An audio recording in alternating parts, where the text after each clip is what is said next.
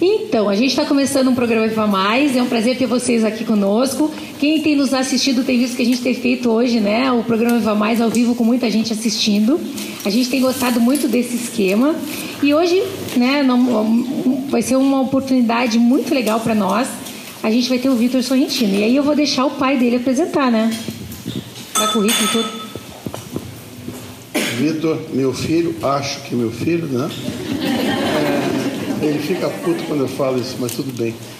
É, o Vitor fez formação em cirurgia geral, cirurgia plástica e depois, bom, depois daí a gente fez uma coisa junto de nutriendocrinologia e hoje em dia está fazendo um monte de outras coisas que uh, eu já perdi as contas aí. Mas o Vitor acabou ficando mais na área de suplementação e, e qualidade de vida e isso faz com que na clínica a gente tenha hoje em dia não só cirurgia plástica, mas também oferecer saúde para o pessoal. Está muito baixo. É? Melhorou? É que eu sou um cara delicado. Então eu vou passar para o Vitor, tá? Pra não... Ah, agora bom, agora tá bem. Gente, antes de passar para o Vitor, só um anúnciozinho. Dia 23 de setembro, nós vamos ter aqui de novo o nosso, nosso encontro mensal, tá? E aí nós vamos ter a doutora Liane falando sobre dor. Tá? A doutora Liane é médica do Miguel, colega do Miguel também, uma pessoa muito querida da nossa equipe, e ela vai falar sobre dor, vai ser bem legal. Então, com vocês, Vitor Sorrentino.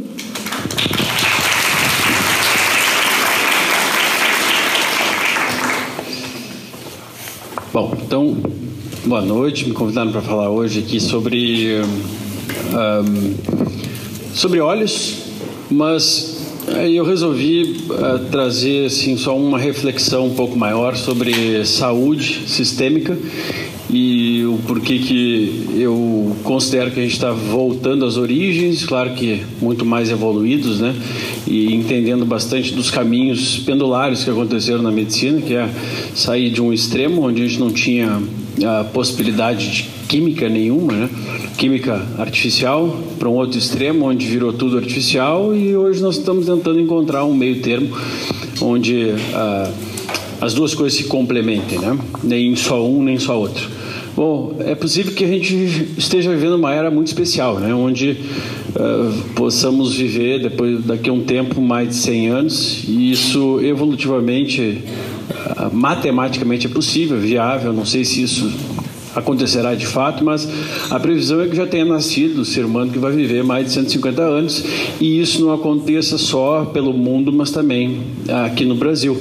Nós temos aqui notícias de 2008 mostrando que o Brasil já estava envelhecendo rápido, já estava atingindo a previsão de 2043. A grande pergunta que fica é como que a gente quer viver. Né? Se a gente quer viver com saúde ou a gente quer uh, ir envelhecendo e se sentindo cada vez mais incapacitado, que é a média no Brasil do que acontece. Né? Se a gente pegar, uh, oferecer uma pessoa viver 100 anos, desses 100 anos, 20 anos incapacitados, acho que poucas pessoas vão, vão, vão querer e vão gostar disso. Bom, o que fazer para equalizar isto? Primeiro, entender o porquê que isso está acontecendo, né? Por que, a gente está vivendo com pouca qualidade? Um dos grandes problemas uh, é a distribuição das toxinas. Os tóxicos que estão no nosso dia a dia, que está desde do meu casaco aqui, até o plástico que eu estou segurando aqui, até uh, o ar que a gente respira e a comida que a gente ingere. Então aqui nós temos estudos mostrando a distribuição de organo, organo clorado, que são os pesticidas, no cordão umbilical e no bebê. Então nós já temos então um leite materno contaminado que nos preocupa bastante e o que fora uh, demagogias e enfim idealismos, né, não sei sinceramente como fazer para evitar isso, porque nós vivemos um mundo moderno onde eu não imagino que a gente tenha como viver sem venenos, faz parte do nosso dia a dia e não é só o veneno que a gente ingere, mas o veneno que a gente coloca, inclusive as coisas que a gente coloca, plástico, por exemplo, que uh, afetam bastante nossos hormônios, nosso metabolismo como um todo. Bom, isso já chegou ao leite materno e a preocupação hoje é como a gente faz para poder desintoxicar disso. Se não existem medicamentos que façam isso, a gente tem que buscar as formas naturais de não fazer, ou seja, evitar a contaminação, né, e evitar o contato, e utilizar de algumas ferramentas que estão no nosso dia a dia. Por exemplo, o consumo de peixe. Bom, depende do tipo de peixe. Né? Se o peixe foi criado em açudes, fazendas de peixe, provavelmente ele peixe vai vir contaminado também. E aí eu vou acrescentar mais contaminação. O que a gente busca aqui é o peixe né, uh, pescado na natureza ou então o próprio ômega 3 do peixe. Esse tipo de gordura, ele tem uma ação detoxificante que não existe medicamento que o faça. Bom, Outra propriedade, então, do ômega 3 é ajudar no padrão e no perfil inflamatório do nosso corpo.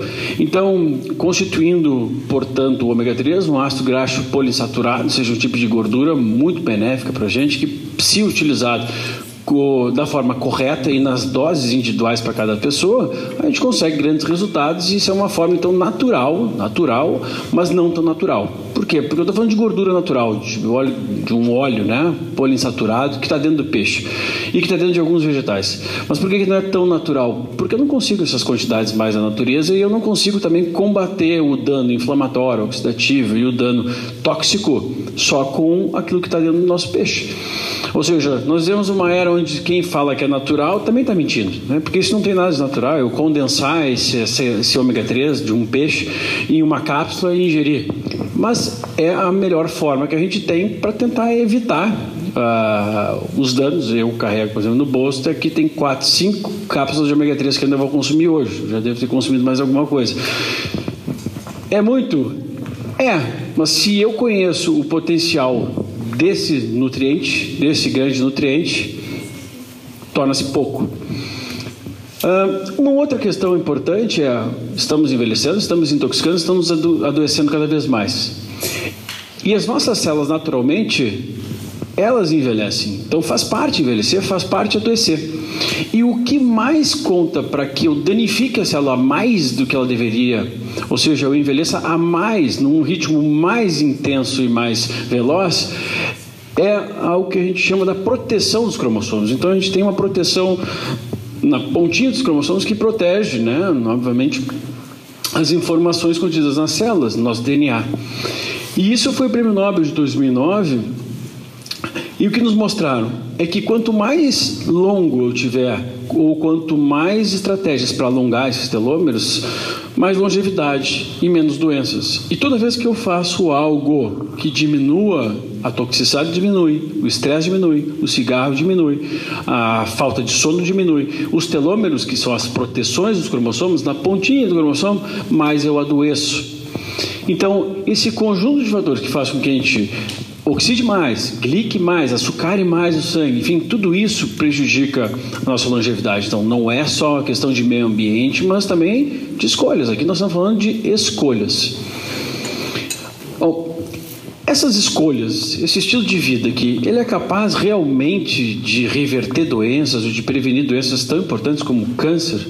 Sim, nós temos artigos aqui antigos, de 1990, ou seja, não é novidade para ninguém mostrando que o estilo de vida pode modificar e reverter doença coronariana.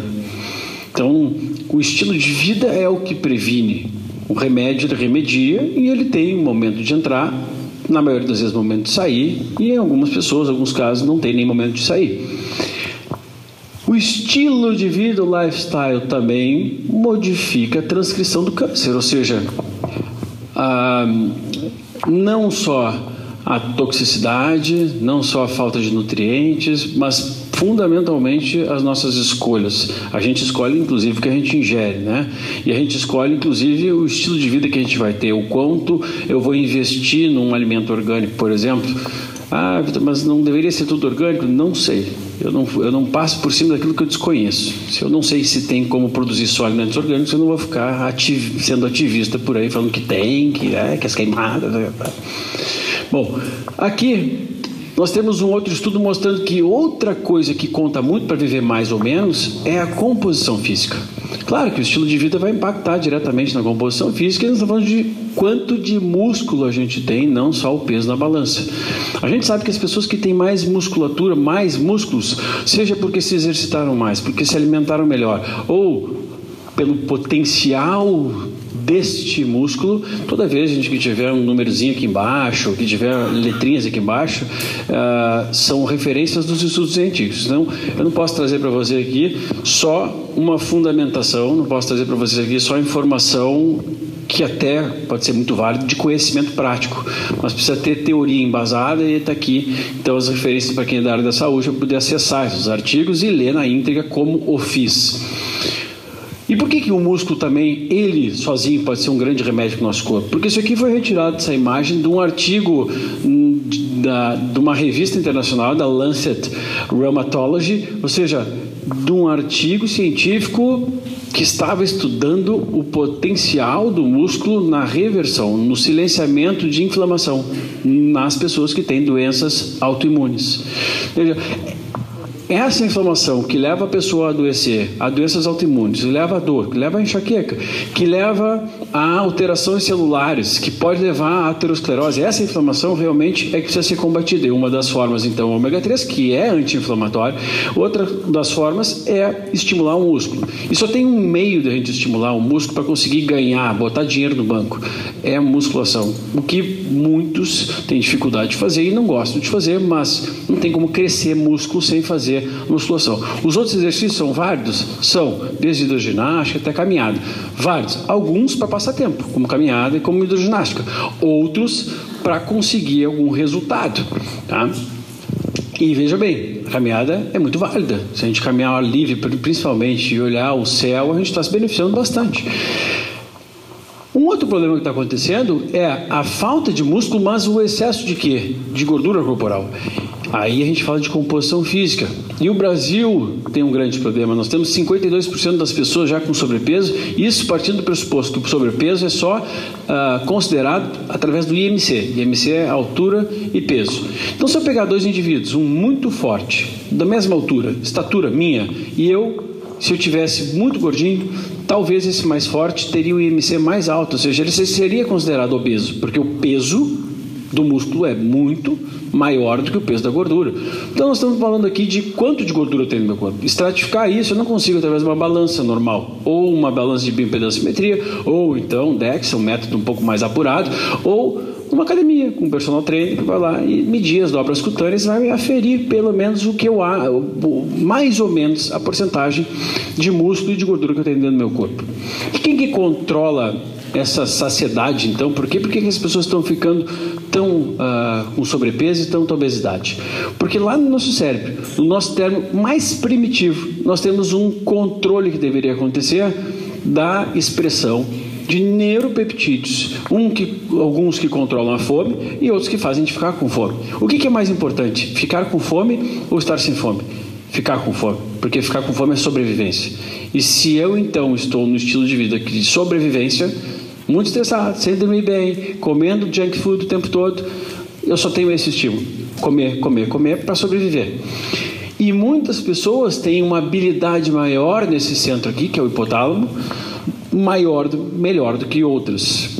Independente da habilidade, uh, eu posso ser muito mais burro do que um colega meu de faculdade. Isso garante que esse colega meu de faculdade vai ter mais sucesso que eu? Não. Depende de muitas habilidades, assim como a habilidade do nosso hipotálamo.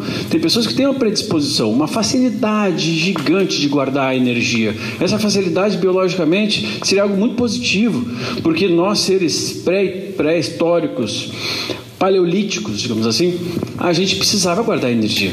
Todo excedente, se fosse bem guardado, eu poderia usar depois como fonte de energia. Imagina se eu passasse dois dias sem comer. E se eu fosse muito magrinho, eu tenho chance de morrer. E se eu tiver um pouquinho mais de gordura, sobrevivo. Só que o mundo mudou. A gente tem acesso a nutrientes e a macronutrientes, gordura, carboidrato, proteína o tempo todo. E o nosso corpo não desaprendeu a fazer isso. Ele guarda todo o excedente. Bom, e o que, que gera um excedente que o meu corpo guarda na certeza? Quando eu ingiro farináceos. Os carboidratos, eles são sempre, sempre guardados. Nem sempre as proteínas são, nem sempre as gorduras são. Isso não quer dizer que os carboidratos são vilões. Só quer dizer que, quando eu exagero neles, o meu corpo sabe muito bem o que fazer. Guardar como estoque de triglicérides dentro dos adipócitos brancos, ou seja, estufar minhas gorduras. E o que aconteceu no passar dos anos foi um aumento da ingestão justamente dos carboidratos. A gente manteve a quantidade de proteína e manteve, até diminuiu a quantidade de gordura. Ou seja, o que fez a gente ganhar mais peso foi o excesso de hidratos, de carboidratos. Bom, mas então por que a gente só ouve falar que as gorduras é que provocam doenças e tudo mais, e que a gordura é gordurosa, que a gordura é calorenta e que a gordura pode virar gordura no nosso corpo? Porque por trás disso aí a gente começa a entrar num buraco um pouco mais profundo. Nós temos a indústria farmacêutica. A indústria farmacêutica e a indústria do alimento, alimentício, que são muito importantes para a gente. Mas durante anos esse aqui foi um artigo publicado no British Medical Journal, que é um jornal médico de alta respeitabilidade do mundo, denunciando ou evidenciando que realmente encontraram evidências de que os cientistas médicos, de passagem, de universidades renomadas, eram pagos para esconder os danos dos açúcares.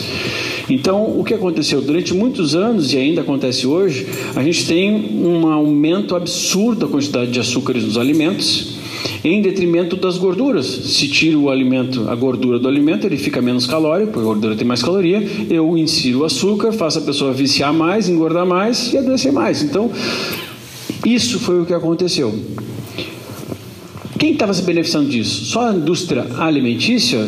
Não a indústria farmacêutica também, porque no momento que as pessoas adoecem mais, naturalmente aumentam as vendas de remédios. Então, quando criou-se essa lipidofobia, essa notícia fantasiosa que a gordura matava e é direto para os vasos sanguíneos e ainda persiste na cabeça de muitos, o que aconteceu? Aumento, surge um remédio para salvar as gorduras dos vasos sanguíneos, sendo que o colesterol não é nem uma gordura, uma lípide. Esse remédio ele diminui o infarto? Depende de cada pessoa. Geralmente não. Geralmente o que diminui o infarto é o estilo de vida. Então nós temos estudos mostrando que não aumenta a longevidade tomar remédio para baixar colesterol. Nós temos grandes estudos mostrando que reduzindo o colesterol, bem pouco provável que a gente reduza a mortalidade. Nós temos grandes estudos, meta-análises, mostrando que o grupo colesterol mais baixo até morria mais. Pode ser porque tomava remédio, não precisava se cuidar, ou pode ser por conta da falta do colesterol, ou por causa do remédio. Temos grandes estudos mostrando que as pessoas idosas com colesterol mais baixo morrem duas vezes mais. Provavelmente as pessoas ou elas têm incapacidade de produzir colesterol, como é o meu caso, produzo muito pouco, ou então com uh, por conta do uso da medicação, a pessoa acha que está tudo, tudo certo, porque o número está legal e continua com uma vida muito desregrada. Então, outros grandes estudos mostrando até assim, quando a gente baixa muito colesterol e não se cuida, a gente tem um outro efeito, uma possibilidade de aumentar o risco de câncer. E esse câncer é um pouco mais evidente em mulheres. Bom, que fazer então? Estilo de vida, de novo. Porque se é o estilo de vida que é a segurança nossa. Tomar o remédio não é seguro. Ele, é, ele melhora, é importante, mas, claro, casos e casos, mas não é ele que assegura que nós teremos qualidade de vida, longevidade, menos morbidade, mas sim o estilo de vida. E aqui um outro estudo, como eu disse para vocês, mostrando que as mulheres em uso do remédio para baixar o colesterol, elas aumentam o risco de câncer de mama. Tá. O que, que é estilo de vida, então? Eu preciso uh, uh, entender que não é só alimentação, não é só o exercício físico e não é só o remédio ou o suplemento. É um todo que depende dos meus pensamentos, depende do meu entorno, do quanto que eu me exponho ao sol, de quanto tempo eu trabalho, de que horas eu faço o exercício e dos meus genes. Está cada vez mais fácil eu, Victor, trabalhar na, na clínica, porque não me basta o remédio, não me basta o suplemento, não me basta a alimentação, não me basta a genética, a gente vai se aprofundando cada vez mais. E quando a gente se aprofunda, fica um pouco mais fácil, um pouco mais fácil de entender uma coisa que não é matemática, que é o corpo humano, que tem muitas variáveis. Bom, do estilo de vida, alimentação vem em primeiro lugar, mas na cola, e talvez junto com isso, porque se eu desregulo esse reloginho, que eu vou mostrar agora, eu acabo pecando na alimentação vem o meu ritmo circadiano. Então, isso é o que a gente vem falando há muito tempo. Isso foi o Prêmio Nobel de Medicina faz três anos. É, o que, que ficou claro para a gente? De que existe dia, existe noite e ponto final. Não existe a pessoa, ah, eu gosto de noite, eu gosto do dia, eu posso gostar, meu corpo não gosta. Porque não existe eu gostar, eu gosto de fumar cigarro todo dia, meu corpo não gosta. Eu gosto de beber todos os dias, meu corpo também não gosta. Então, aqui é usar o dia como dia, nós somos seres de 12, 12 horas. E o simples fato de desincronizar o meu dia, ou seja, trabalhar muito de noite, ou então ah, não dormir adequadamente de noite, já faz com que eu desregule. Desincronizando meus genes, eu já tenho chance de ter, por exemplo, obesidade que gera doenças incapacitantes. Não só isso. O simples fato de comer no horário errado. Então, eu pego aqui um estudo com três ratinhos. Esse ratinho aqui comeu quatro. Quatro, quatro queijos. Todos quatro queijos. Só que tem um detalhe importante. O rato não come de dia, o rato come de noite. Ele tem hábitos noturnos, assim como os seres humanos deveriam comer só de dia. O que acontece quando eu concentro os quatro queijos de noite? Ele engorda. Dois e dois engorda. Então, não só respeitar o meu dia, fazer exercício no momento certo, que seria de dia, como comer no momento certo faz toda a diferença. E às vezes é só isso que precisa. Tem gente que a gente atende, mas só está errando no relógio biológico. Não é nem o tipo de alimentação. E o relógio biológico é isso aqui: eu tenho um pico de cortisol ao longo do dia, de noite ele baixa. Quando baixa meu cortisol, isso é natural, cortisol é um hormônio de sobrevivência. Eu preciso estar sobrevivendo, vivendo durante o dia, melhor dizendo. E de noite tem um declínio, para quê? Porque de noite, quando declina, eu começo a produzir melatonina. Melatonina começa a ser produzida lá pelas 8 horas da noite. 8 horas da noite, ou seja, nessa hora eu deveria estar me preparando para dormir. E esse é o ideal, nem que eu não consiga. É aquela coisa, tem gente, eu não consigo nesse momento fazer isso. Se eu não tiver uma meta para fazer algum dia, eu vou passar a vida inteira reclamando que eu não posso. Ah, mas é o trabalho. Não tem problema. Eu tenho uma perspectiva. Ah, daqui a 10 anos eu consigo ganhar dinheiro para fazer. Tá bom. Mas se eu não traçar essas metas, eu vou ficar a vida inteira reclamando. É o que a maioria acontece com a maioria das pessoas. Então, esse ritmo circadiano de ter um pico de cortisol ao longo do dia, declinando de noite, e um pico de melatonina de noite é fundamental. O simples fato de privar as pessoas do sono já pode ser catastrófico. Aqui nós temos um estudo com 61 estudos, eles avaliaram 61 com 115 mil mulheres, mostrando que aquelas que trabalham de noite, o que acontece com ela? Aumenta o quanto de câncer. E se for uma mulher que trabalha de noite, uh, que pode dormir e ficar acordada, ou aquela que fica acordada o tempo todo, como uma enfermeira, por exemplo, num hospital, que é submetida a um estresse de noite, o que, que pode acontecer?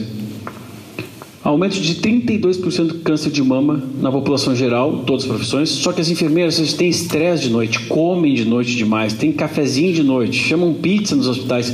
É isso aqui, ó, 58%. Então, volto a dizer, são pequenas mudanças que podem provocar grandes negócios. Uma vez eu atendi uma, uma moça, até minha, minha aluna num curso online que eu tenho, ela falou assim, poxa, minha filha ela trabalha de noite em regime de plantão, ela é enfermeira e depois que eu sei de tudo isso fica muito difícil aceitar que ela faça isso e ela não consegue se aceitar. Faz parte, é um momento da vida. Hoje ela mora fora do Brasil, mora na Alemanha porque escolheu, se programou para isso. Pode ser hoje, amanhã, depois de amanhã. Se eu não tiver um objetivo na vida, fica muito difícil. E para a saúde eu tenho que traçar metas, senão também não consigo alcançar.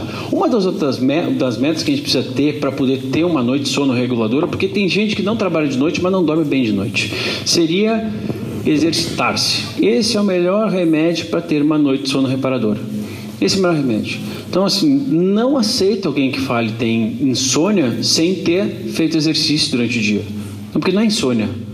Às vezes falta fazer o que tem que fazer. Eu tá, tal como fica básico. Eu não aceito alguém dizer que está desidratado se não está tomando água. Pô, não é desidratado, desidratado é uma consequência de não estar tomando água. Então, vários estudos mostram que melhora sono, melhora sono, melhora sono, melhora sono. E o que, que acontece? Geralmente a pessoa está com problema para dormir, vai para psiquiatra, em 15 minutos o diagnóstico, você tem insônia. Então, e passa a usar uma medicação e leva essa informação para a vida. Tal como essa mesma pessoa, às vezes está infeliz durante o dia, você tem depressão. Pô, mas tem muita coisa a se fazer antes, né? Desde a alimentação até o próprio exercício físico, que faz estímulo de endorfinas, de dopamina, são hormônios de adrenalina, que são hormônios antidepressivos. Essa história de prêmio Nobel de Medicina que eu disse para vocês, do ritmo circadiano, aconteceu em 2017 por esses três pesquisadores aqui. E eles mostraram que o ritmo circadiano é fundamental a te respeitar. E o ritmo circadiano, ele tem genes que regulam ele. Esses genes, eles regulam quase todos os outros genes. Então eu posso ter uma genética muito boa, ou seja, resumindo para vocês, que o ritmo circadiano errado, equivocado, é capaz de fazer eu expressar tudo que eu tenho de ruim. Ninguém tem só exame. Eu peço com, com, com frequência exames genéticos para as pessoas e a gente senta lá e fala assim: eu vou falar o que tem de ruim, porque aquilo que tem de bom já precisa mudar. Mas se desregular aquilo que tem de ruim, o de bom não vale de nada mais. É a mesma coisa que eu tiver comprar, nossa, eu tenho uma capacidade de comprar agora uma Ferrari. Tá bom? Tá legal. E se eu botar a Ferrari fazer rally? Perdi. Ela se torna pior do que qualquer Jeep. Então, é isso que precisa fazer. E o que é capaz de piorar o Jeep ou a Ferrari? Um desequilíbrio no ritmo circadiano. O desequilíbrio no ritmo circadiano, ele estressa tanto o nosso corpo, mesmo sem a gente perceber, que ele é capaz de despertar tudo isso. Quando a gente ataca demais o sistema da sobrevivência, seja a nossa adrenal, que é a nossa glândula que produz vários hormônios, inclusive cortisol, testosterona, DHA, progesterona, adrenalina, norepinefrina, isso pode ser tudo desregulado, todos esses hormônios, quando eu tenho um desequilíbrio no meu ritmo circadiano e aí, a partir daqui, eu posso desenvolver osteoporose, depressão, problemas infecciosos, inflamação, doenças cardiovasculares. Bom, esse artigo aqui, ele é excelente para mostrar que se a gente não cuidar do nosso estresse, e o ritmo circadiano é isso aí. Eu acordar de dia e estar tá pronto para sobreviver. Né? Ou então eu posso acordar e passar o dia inteiro forçando a barra da sobrevivência exagerando no estresse, nas preocupações, entregando, porque até a comida ruim é estresse para nosso corpo. Ele tem que lidar com aquela, aquela porcaria de algum jeito. E a porcaria ela tem momento de entrar e sair também, não tem problema, não, não é radical. Mas enquanto a pessoa não chegou a algum resultado estável e bom, toda vez que ter, tiver exceção, é buraco abaixo. Não consegue se erguer. É balde de caranguejo. Comida ruim é balde de caranguejo. Tem um caranguejo puxando, não consegue sair. Então, às vezes, nós precisamos dar uma radicalizada, dar uma melhorada, e aí depois a gente pode, então, encontrar nosso equilíbrio. Esse estresse, e aí um ponto importante, que é um ponto um pouco mais bioquímico, mas é interessante e importantíssimo da gente entender. Esse estresse adrenal, esse ritmo de sobrevivência acelerado, a comida ruim, ela é capaz de gerar aquilo que mais adoece cronicamente as pessoas. A gente chama de low grade inflammation ou inflamação de baixo grau silenciosa, subclínica. Todas as doenças crônicas tem o fator inflamação silenciosa contribuindo ou sendo a gota d'água. E quando isso acontece através do estresse, de alimentação ruim, eu tenho inflamação como um todo, às vezes eu não percebo, mas ela começa mesmo na barreira intestinal. E essa barreira intestinal, quando ela fica ruim, é como se eu tivesse o muro da minha casa caiu. Entra bandido, entra ladrão de galinha, entra animal, entra frio. É isso aí. O nosso intestino não, não nos protege mais. E quando não nos protege, eu tenho a passagem de fragmentos mal digeridos de alimentos, de restos de bactérias, para minha corrente sanguínea. E essa corrente sanguínea, então, que circula pelo corpo todo, sinaliza inflamação para o corpo todo. Esse mesmo indivíduo, então, aqui vocês têm uma imagem bem clara, que no lumen de dentro do intestino passou alimento ruim demais, está se estressando, ele está predisposto a desenvolver depressão, ansiedade, pânico, fome excessiva, e tudo, porque essa neuroinflamação aqui, que ainda vai gerar mais estresse para o corpo, que vai desregular ainda mais é a bola de neve. A bola de neve que se encontra 90% das pessoas sem nem perceber. Todo mundo tem algum grau disso, quando não tem um cuidado especial e não entende o que está acontecendo. Aí essa pessoa aqui, além de tudo, ela tem uma imunidade que fica comprometida. O que ela vai fazer? Antibiótico que é contra os probióticos e que tem momento de entrar quando tem necessidade. Mas quando eu desregulo ainda mais isso através de antibióticos, eu tenho mais difícil, dificuldade de sair do buraco negro. Tem coisas que podem nos ajudar nesse sentido? Tem, geralmente eles estão na natureza, não tem remédio que faça isso. Ah, Vitor, então está falando sobre uma planta aqui? É uma planta que virou remédio. E eu trago aqui para vocês isso por vários motivos. Primeiro, essa planta aqui foi começou a ser utilizada em 1920 Ainda bem que em 1920, porque se ela tentasse ser utilizada hoje, a indústria farmacêutica não ia deixar. Porque para poder uma planta né, ser aceita como medicamento, ou porque chega um ponto que não tem nada que faça o papel dela, ou então porque a indústria investiu em estudos, porque os estudos hoje para conseguir comprovar que um alimento, um, um remédio, ele serve para gente, uh, são tantas etapas que se não tiver alguém patrocinando a gente não consegue aceitar esses medicamentos uh, para medicina baseada em evidências. Essa planta que chama metformina, a galega officinalis, que chama metformina, que a gente considera hoje que é um remédio, ou a aspirina do século 21 é um remédio mas que vem de um fitoterápico e que é capaz de ajudar bastante na integridade intestinal, além de ajudar em outros fatores. Então, nem só o nutriente, nem só o remédio, nem só. Às vezes está tudo junto. Isso aqui é um suplemento de uma planta que eu não usaria com a pureza que eu usaria hoje, nem na quantidade, que eu transformo em remédio que eu posso utilizar.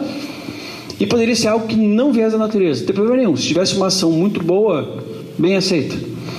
Bom, o que mais acontece nessas pessoas que estão com esse sistema de integridade comprometido é a ansiedade, a neuroinflamação e a depressão. Isso é o que mais a gente encontra. É por isso que eu estou ouvindo minha voz aqui, que alguém filmou e está fazendo, né, Cíntia? E pior que a Cíntia, que é minha gerente. Mandando para alguém. Isso é o seguinte, geralmente alguém filmando para mandar para o namorado. Viu? Eu estou te dizendo. Meu problema é esse, intestino, não vou no banheiro. Minha ansiedade. Então, a depressão e a ansiedade são apenas geralmente sintomas para grande parte das pessoas, nunca na totalidade. Não existe o sempre nem o nunca. Não é a totalidade aqui. E eu não estou falando que tem pessoas que não têm a necessidade de usar medicação. Não tem problema nenhum, tem. Mas em muitas pessoas, se não regular isso, eu não posso afirmar que a pessoa tem um, um, um transtorno mental ela está passando geralmente por um transtorno mental. Por quê? Porque não tem capacidade de sobreviver a isso. Neuroinflamação, inflamação, inflamação, o corpo se defendendo o tempo todo. E nós temos esses dados alarmantes aqui, onde doença afetando 4% da população mundial. Nós temos aqui no brasileiro 5,8%. Por que, que é mais que a população mundial? Porque estão diagnosticando mais? estão botando o nome de depressivo em mais gente, provavelmente, do que seria o, o, o aceitável. Porque nós vivemos numa pressão incrível, né? e porque também tem muita gente buscando uh, motivo para não trabalhar. Porque isso aqui é o que mais gera atestado médico para não trabalhar. Bom, existem outras formas também naturais de ajudar, até com chá. Existe um chá de cava-cava ou então um suplemento de cava-cava, que é uma planta que tem uma toxicidade em doses mais aumentadas, que ajudaria em pacientes com ansiedade. Eu acho sempre mais válido, a menos que a pessoa esteja em risco de atentar contra a própria vida, e é algo que precisa ser uh, bem considerado e acompanhado, mas sempre mais a favor de vamos tentar outros caminhos. Seria o equivalente a falar assim: ah, para eu ficar acordado, eu vou ter que cheirar cocaína, que no passado já foi remédio. A cocaína era remédio no passado. Antes disso, o que, que eu tenho que fazer? Exercício, cafezinho, chá verde, qualquer outra coisa. Para ficar acordado, a gente faz isso. Claro, hoje a gente trocou, não é cocaína, é anfetamina.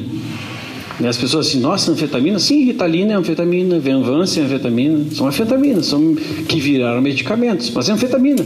Essa mesma anfetamina é parecida com o que coloca naquelas êxtases de noite, né, das festas, tem o fator anfetamina, tem o fator MDMA, que é o outro, atua numa outra parte.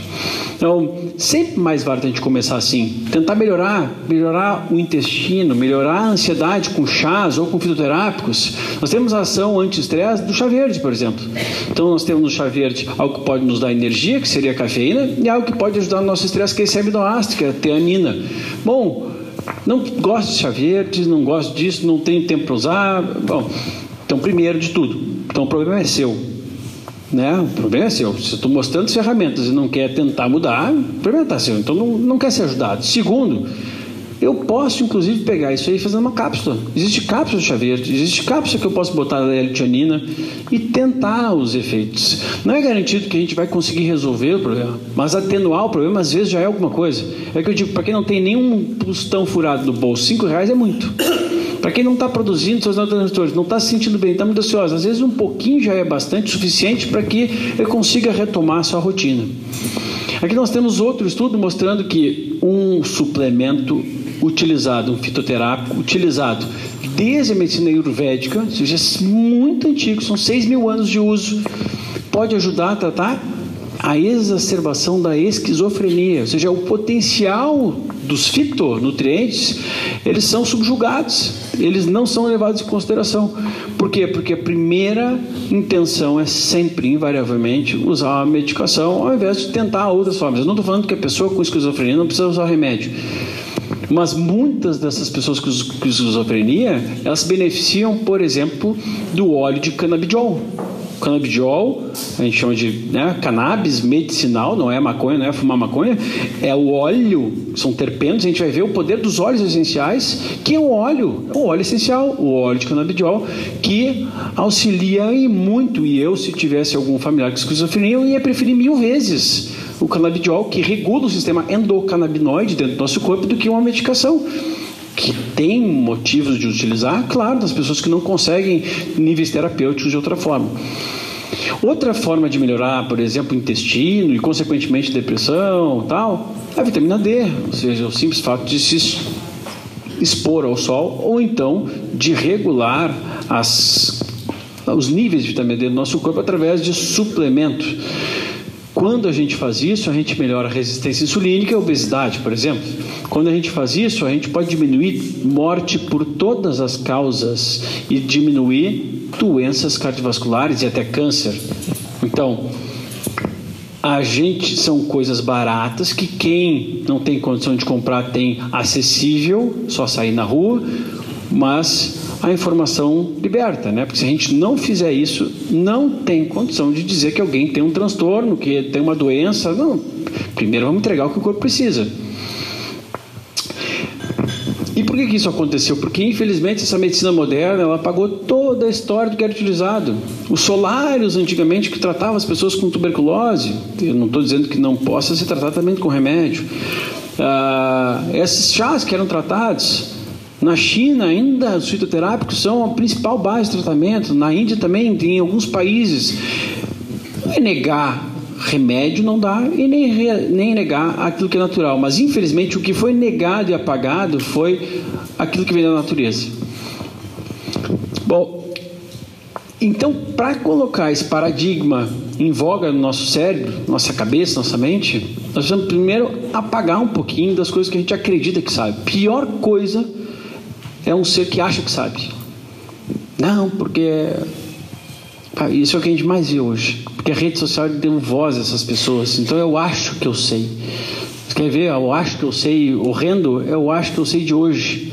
Eu acho que eu sei dos, dos agrotóxicos. Eu já falei bobagem. Eu falei, nossa, eu sou contra essa lei que entrou outros agrotóxicos. Depois me dei conta que eu tinha falado uma merda. Por quê? Porque conversando com o agricultor, essa assim, vida, peraí, é só está entrando em outros no mercado, vai ser utilizado na mesma quantidade. É outros para competir com esse, porque eles têm monopólio aqui. Eu falei, putz, só bobagem que eu falei, porque eu acho que eu sei, eu achava que sabia. Eu só me limito ao que eu sei. Eu sei, faz mal à saúde agrotóxico. Sim, quanto menos melhor para mim. E quem pode vai atrás de orgânico. Isso eu sei. Então hoje é a era, e na medicina também acontece muito isso. Quando a gente fala de óleos essenciais, como a gente fala do CBD óleo, que eu falei para vocês aqui agora, é o eu acho que eu sei. A maioria das pessoas. Ah, mas isso não vai tratar. Mas já tentou alguma vez tratar? Não, a maioria das pessoas não. E na medicina a gente tem uma mania ainda de falar assim, faltam evidências. Então a gente vai ter que buscar sempre, né? Se ancorar em evidências clínicas, apesar de que eu não precisaria evidência nenhuma se eu desse um chá de maracujá para uma pessoa dormir de noite bem. Ah, mas não tem estudo. E aí? Qual é o problema? Não tem estudos. Melhorou o sono? Melhorou. Natural? Natural. Faz algum mal? Não. Não, mas eu me nego a fazer isso porque isso é uma medicina de picaretagem. Isso é complementar, isso é alternativo. Esse é, o, esse é o discurso que a gente mais ouve, infelizmente. E quanto aos olhos, não sei se a gente já começou a ouvir isso, porque as pessoas acho que nem se atentaram a esse fato ainda, mas provavelmente é o que vai acontecer. Quando algo começa a ganhar muito poder, e nos Estados Unidos isso aqui é febre, a primeira coisa que a medicina faz é se proteger através do que? Seus conselhos de classe, através das grandes sociedades, que se unem, impulsionadas pela indústria farmacêutica, assim, não, fala que aquilo lá não dá e proíbe a venda. Proíbe a venda de moringa. É. Poxa, moringa? Qual é o problema de vender moringa? Quer dizer, qualquer um que vai na farmácia como anti, compra anticoncepcional. Se eu quiser dar para uma criança de um ano de idade, eu dou. Pode comprar Tilenol, pode comprar qualquer coisa. Mas a moringa não. É, eu não estou defendendo aqui que a moringa seja a melhor coisa do mundo, mas assim, ser proibido, né? É por quê? Porque começa a crescer a quantidade de pessoas interessadas, empresas vendendo. E como não são da indústria farmacêutica, isso é proibido.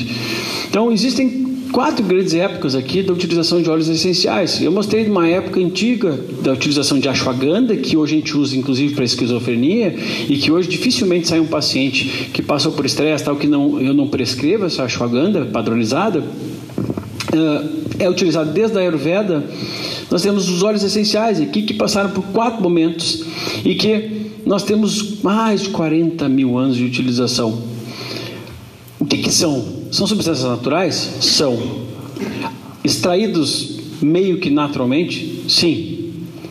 Eu teria essa quantidade de óleo facilmente? Não. Também é um processo relativamente artificial. Só que eu estou falando de substâncias que o corpo tem contato há muitos anos. As possibilidades de adaptação são gigantescas. Eu vou dar um exemplo para vocês aqui. Existem já muitos indivíduos que têm a persistência da produção da lactase, que é a enzima que digere a lactose, por conta de exposição passadas gerações. Então, quanto mais tempo a gente tem de contato mais chances a gente tem, quando não é uma coisa tóxica, de se acostumar, se adaptar e aproveitar aqueles ativos. Bom, então, destes fatos históricos, de 7 mil anos nas águas aromáticas, até no 3 mil anos aqui, quando descreveram já fórmulas de banho, massagens e tudo mais, com momentos onde o óleo essencial estava presente, tal como a água estava presente, nós temos o primeiro livro de aromaterapia aqui, esse cara que estudou a arte da aromaterapia e ficou uma coisa muito reservado durante muitos anos para pessoas que trabalham com estética. Esteticistas mesmo, para fazer massagens e tudo mais, ah, sem entender do potencial. E aí o lado bom e o lado ruim. Porque se eu não entendo o potencial daquilo que eu coloco na pele, eu posso estar prejudicando as pessoas também. Principalmente a depender do grau de pureza daquilo que a gente coloca. Ah, mas se eu descobrir que o óleo essencial é bom, eu vou colocar em todo mundo. Se eu descobrir que o batom, batom, nome batom é bom, eu preciso passar em todo mundo? Não, depende do batom, vai estragar a pele da pessoa, a mucosa da pessoa, e em criança então nem se fala. Assim como maquiagem, tem maquiagem que destrói a pessoa, tem outros que não. Depende da qualidade do ativo. Então, eh, nós vamos viver um momento, como a medicina está vivendo, que é, não, agora a gente sabe que a reposição hormonal é importante. Vai começar a dar mais problema. Porque aí vão fazer de qualquer jeito. Algo que a gente já faz há muitos anos, já fala há muitos anos. Existe uma ciência para fazer isso. Assim como óleo essencial é bom para tudo, vou começar a passar para tudo. E aí o que vai acontecer? Vai acontecer problemas muito menos intensos do que hormônios, obviamente, mas de alergias, de tudo mais, porque depende da qualidade daquilo, do ativo. Então, o que eles são? Eles são os compostos aromáticos, né? Eles conferem o cheirinho lá, eles têm uma outra função nas plantas, mas são, são altamente aromáticos e altamente complexos. Dentro de um óleozinho essencial desses, a gente tem mais de uma centena, a maioria, mais de uma centena de ativos. Por isso que é muito difícil de estudar. Se a indústria farmacêutica tivesse bastante interesse nisso, que não o tem, porque, porque no momento que ela vai mostrar que o óleo de copaíba também modula o sistema endocannabinoide, modula a inflamação, qualquer um pode produzir. Ela não tem patente. Então, para conseguir estudar todos os mais de 100 ativos no óleo, fica praticamente impossível. A gente está cada vez mais evoluindo nisso, mas é muito difícil. E por ser muito difícil, a gente não sabe todos os benefícios que a gente pode obter através daquilo ali e inclusive entender um pouco melhor de dosagens e pessoas. Então, através da pele, do olfato, do simples fato de ter contato com esses ativos aqui, a depender do, do, do, grau de densidade e viscosidade do óleo, essas ações bioquímicas dessas substâncias, principalmente dos terpenos, elas vão agir no nosso sistema sanguíneo, eles vão ser distribuídas pelo corpo, tal como eu passo hoje para a reposição feminina um estradiol, que é um gel que a pessoa passa na pele. E rapidamente ela vai ser absorvida. E rapidamente vai estar circulando na corrente sanguínea. Reposição hormonal através de creme. Aquilo que a gente passa na pele, então é muito perigoso passar coisas na pele sem saber o que tem dentro dessas coisas. Porque eu posso estar intoxicando meu corpo toda, cada vez mais. Os olhos então precisam ser clean, eles precisam ser puros e precisam ter algum atestado de pureza.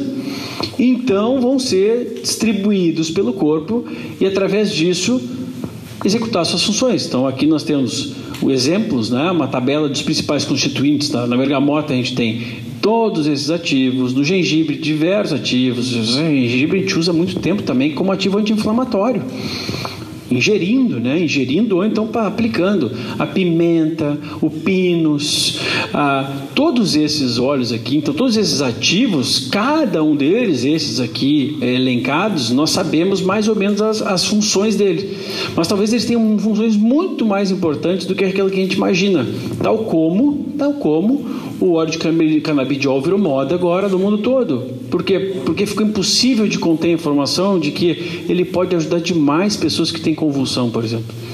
E aí tem crianças com convulsão que não há o que trate. E são, infelizmente, às vezes ceifadas, né? Porque a, a, a, indústria, enquanto ela não acha um outro remédio, ela nega tudo aquilo que possa combater os remédios, concorrer.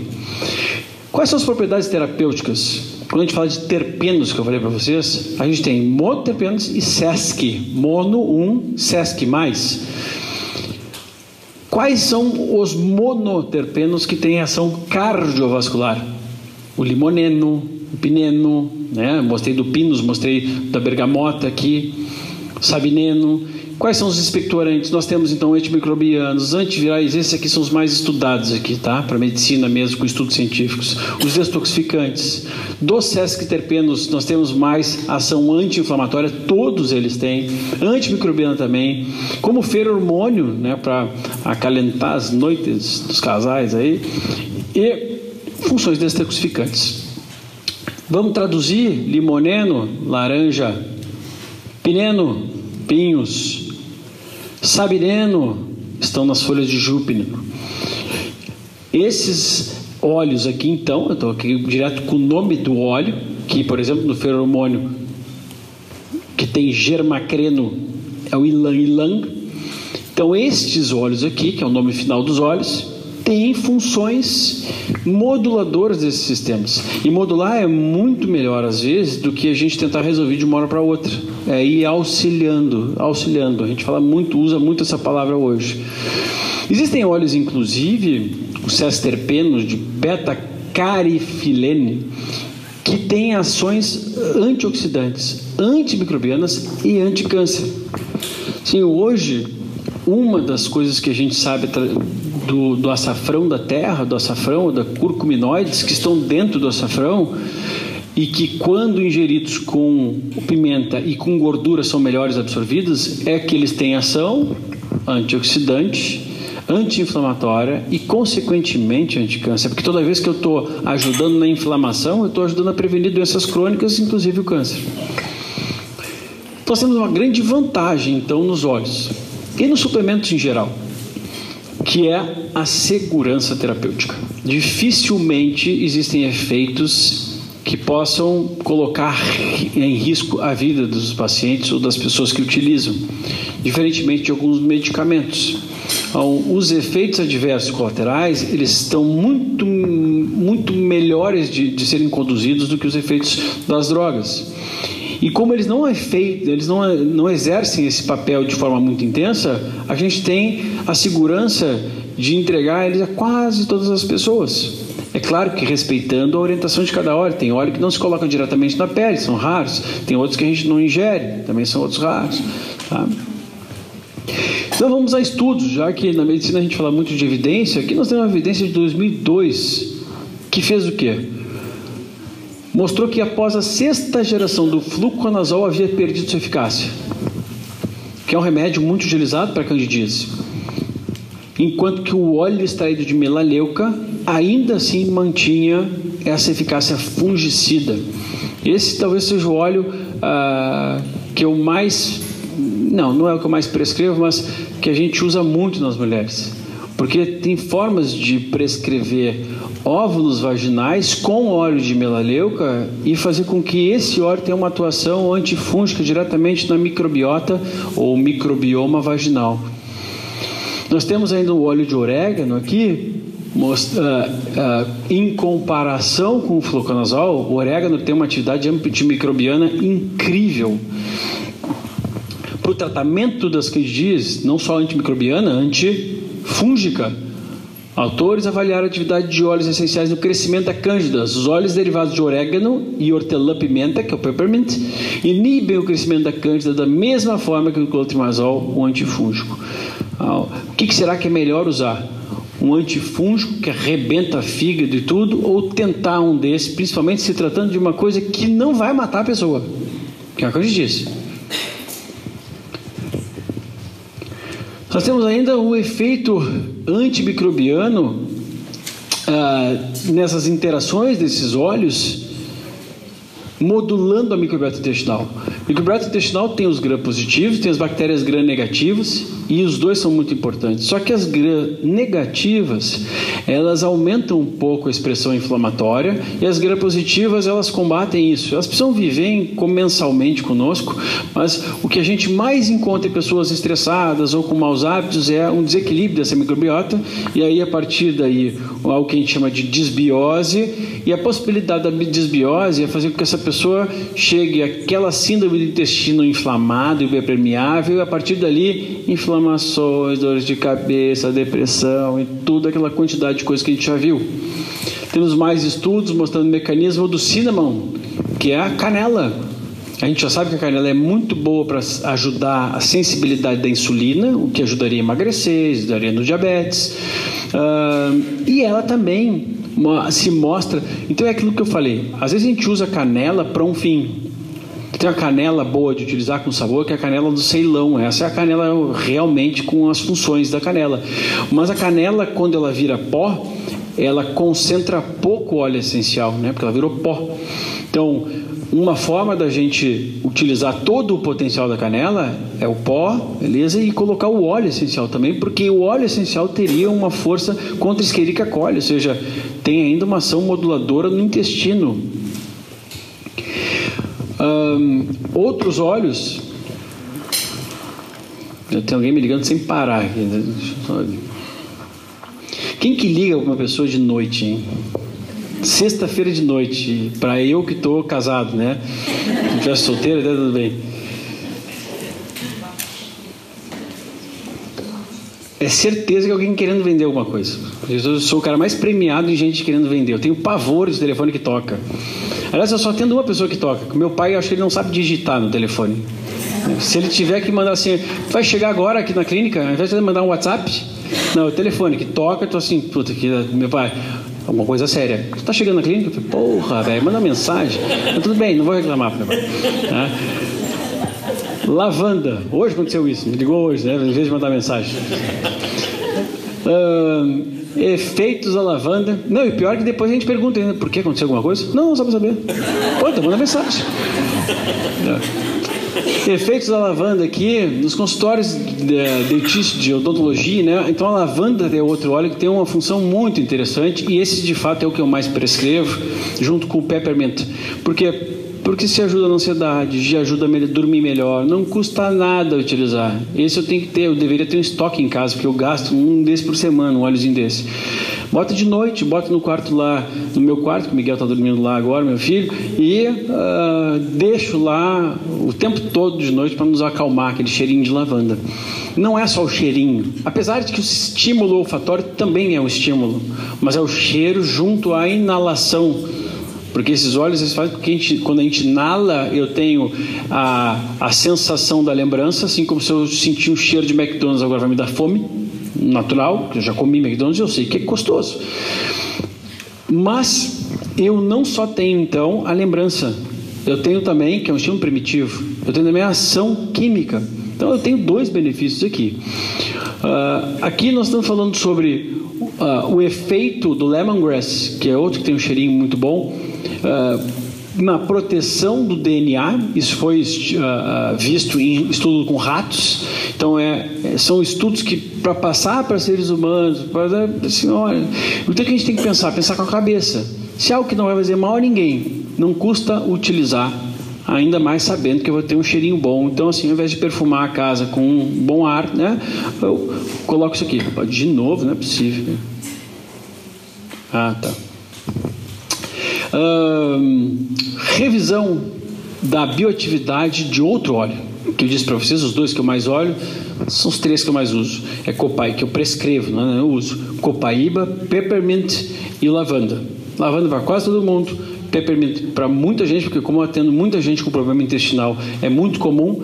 E aqui estão tá os benefícios da menta piperita, que é esse é, o óleo de, de hortelã-pimenta, com benefícios principalmente onde? No intestino. Aqui um estudo na síndrome do intestino hiperpermeável. Talvez o peppermint seja o primeiro óleo que vai passar como remédio, porque o efeito é tão bom e é tão modulador que fica muito difícil. Isso os chineses já sabem há muito tempo, né? Aquele chazinho de hortelã depois da refeição para ajudar o intestino, o estômago, né? Porque a gente sabe que o óleo eu prescrevo com muita frequência e tomo, inclusive. Para intestino irritável. Se funciona para intestino irritável, ele funciona para ajudar a microbiota intestinal, para desinflamar o intestino, para ajudar na função intestinal. Ou seja, não tem mulher que não se beneficie disso. Porque quase não tem mulher que não tenha um ritmo intestinal regular. Aqui já mostrei. E aqui nós temos um estudo muito interessante para que a gente coloque a mão na consciência, principalmente profissionais de saúde, e a pensar. Esse estudo publicado no British Medical Journal em 2003 ficou muito famoso na medicina, porque o que, que eles se propuseram a estudar? Se o uso de paraquedas na prevenção de morte e grandes traumatismos relacionados ao desafio gravitacional, se ele tinha Uh, se existiam evidências científicas. Em outras palavras, existem evidências científicas que se o paraquedas não abrir, a pessoa morre. Tá? Isso do British Medical Journal. Qual foi o resultado que eles encontraram? Eles, eles fizeram um estudo todo como deve ser para ser uma evidência científica, para a ciência, né? Estudo controlado, randomizado, duplo cego cruzado. A maioria dos médicos não sabe nem o que é isso e fica, fica falando, né? Tudo randomizado, não tem, não tem, nunca pesquisou. Nós achamos que todos beneficiariam se os proponentes mais radicais da medicina baseada em evidências organizassem e participassem desse estudo duplo cego, aleatório, controlado, com tudo direitinho, placebo, cruzado. Placebo cruzado é assim: tem gente que vai usar o paraquedas e outro vai usar um paraquedas de plástico. Tá? Por quê? Porque só esta forma, só dessa forma que a gente pode afirmar hoje que algo é real ou não é real na medicina. A gente perdeu completamente a capacidade de julgamento. Não vale mais se eu entreguei uma coisa que é inócua, não vai fazer mal nenhum para a pessoa e melhorou a pessoa. Só vale se isso estiver escrito num estudo desta forma. Ou seja, se eu falar que o paraquedas salva as pessoas, eu sou picareta. Por quê? Porque não tem estudo. Então a medicina se engessou de tal forma, obviamente, com o dedo da indústria farmacêutica. Então, o Dr. Gordon Smith participou do estudo. Não existe substituto para o bom senso. Na ausência de possibilidade de estudos controlados e aleatórios, é importante considerar o que? Dados baseados em observação. A questão se uma intervenção é eficaz ou não é sempre muito complexa. Então, se eu estou usando lá o, o, o chazinho de hortelã, ou então o óleo de hortelã-pimenta, e uh, está me beneficiando, estou melhorando o intestino, as dores intestinais, a evacuação, tá bom, é isso aí. Não precisa comparar com o remédio. E não quer dizer que o remédio não funciona também. Uh, Bom, esta é a forma da gente conseguir enxergar o iceberg, né? A, a, essa, essa, medicina que eu vivo ainda hoje, ela enxerga todas as doenças com processo inevitável. Isso tem uma forma de prevenir ou tratar, nem prevenir não, tratar as doenças. Medicamentos, que eu não sou nada contra medicamentos, nada. Mas não é esta a única forma de evitar as doenças. Embaixo do iceberg a gente consegue modular, ajudar em todas essas situações, ajudar algumas resolver, algumas outras não. E eu vou entrando para o final, finalizando. Eh, final, finalizando foi bom, né? Terminando com essas frases que eu gosto bastante aqui. O homem deve criar oportunidades, não somente encontrá-las. Não adianta a gente uh, eu estudar, estudar na medicina, sair de lá engessado e, e eu não criar outras oportunidades dentro da minha vida. Dentro da medicina mesmo, outras vias de pensamento. As oportunidades multiplicam à medida que são agarradas. Sim, porque eu poderia assistir tudo isso, sair, voltar para casa e falar assim: ah, tá, mas eu não, eu não acredito. É? Eu posso até falar que eu não acredito. Primeiro que eu vou ter culpa no cartório comigo mesmo, se eu não me, não, não me beneficiar daquilo. É o exemplo que eu usei lá no começo. Pô, Victor, tanta coisa assim, como é que eu não vou usar se é uma coisa que eu estudo e eu sei que tem benefício? Só se eu for idiota, burro, não tem como, né? E aprendi que as oportunidades nunca são perdidas. Alguém vai aproveitar as que você perdeu. William Shakespeare. Então, há uma oportunidade de usar essas coisas da natureza, de propagar isso, fazer com que outras pessoas sejam atingidas também por essa ciência, como sempre vocês, essa ciência. basta a nossa proatividade, né? A gente assumir essas coisas, experimentar, né, usar na gente, o que aquilo que eu acredito eu uso em mim, eu não só prescrevo, eu não só oriento. Então essas aqui são as minhas redes sociais, para quem não, não conhece aqui, lá eu disponibilizo bastante dessas informações. Já escrevi algumas vezes sobre óleos essenciais e escrevo sobre outras coisas também diariamente. Boa noite, gente. Aí?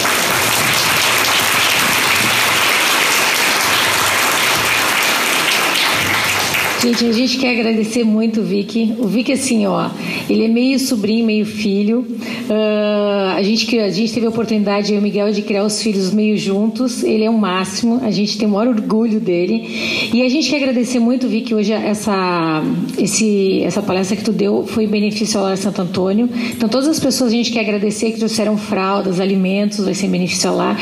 Isso é uma característica do Vicky, ele sempre ajuda todo mundo, assim como ele está nos ajudando hoje, ensinando tudo isso. E amanhã o Vicky está de aniversário. E a gente quer tanto parabéns. Ó, irmão Sassi. Gente, vamos lá, parabéns. Cadê a Carla com o bolo? Ó, esse vai levar para casa. Gente, a gente vai pedir desculpa para todo mundo que o Vic vai sair correndo porque ele tá com um nenenzinho bem novinho e ele precisa ir lá cuidar da Camila e do bebê, tá? Então vocês vão perdoar hoje, lá da hora que abrir, pode abrir as portas ali, ajuda, Patrick. Ali é tudo com melança. Ah, esqueci. Gente, daram pro Vic uma torta gigante. Tem dia que pode, né, Vic? Tem dia que pode, né? Dia do aniversário pode comer doce. Ó, agradecer o ponto doce, a semente da saúde saúde, a aquadorponia. Gente, muito obrigada. Gente, parabéns pro, pro, pro Vic agora.